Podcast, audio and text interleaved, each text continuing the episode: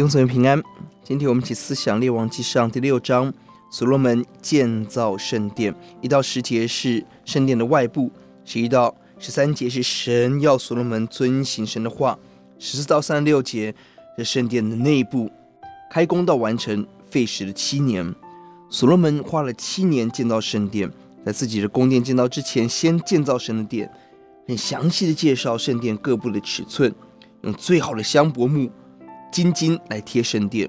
圣殿值得我们用最好的时间奉献人生来建造神的家，用心的做整体圣殿的建造流程规划，在建殿中没有听见铁器敲打的声音，因着完善的流程，使圣殿在很庄严慎重的情况被建造，这应当是我们建造圣殿当有的态度。更宝贵的是，神在其中应许所罗门十二到十三节，论到你所建的这殿，你若遵行我的律例，谨守我的典章，遵从我的一切诫命，我必向你应验我所应许你父亲大卫的话。神殿存在的目的是要提醒以色列人，神是我们的神，要尽心尽意爱神，遵行神的话语典章，一切的属灵的操练，一切的聚会的目的，要使我们认识神，遵守他的道，就是让我们对准这个主轴。不可偏废，求主要帮助我们。最重要的是，不可以只有圣殿的外在，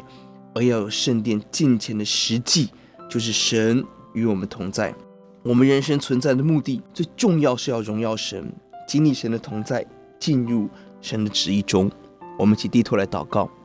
耶稣，我们感谢您，欧主啊，愿你乐意把你的话语赐给我们。主啊，你帮助我们，哦，主啊，让我们谨慎的起来思想我们的生命当如何投入建造圣殿的行列，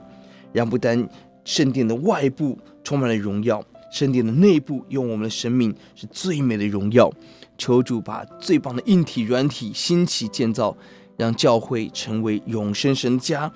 成为许多人得着永恒、得着祝福的地方，也让每一个聚会、每一个敬拜，让我们更多明白你的心。更多顺服你，求主教导我们。谢谢主，听我们的祷告，奉耶稣的名，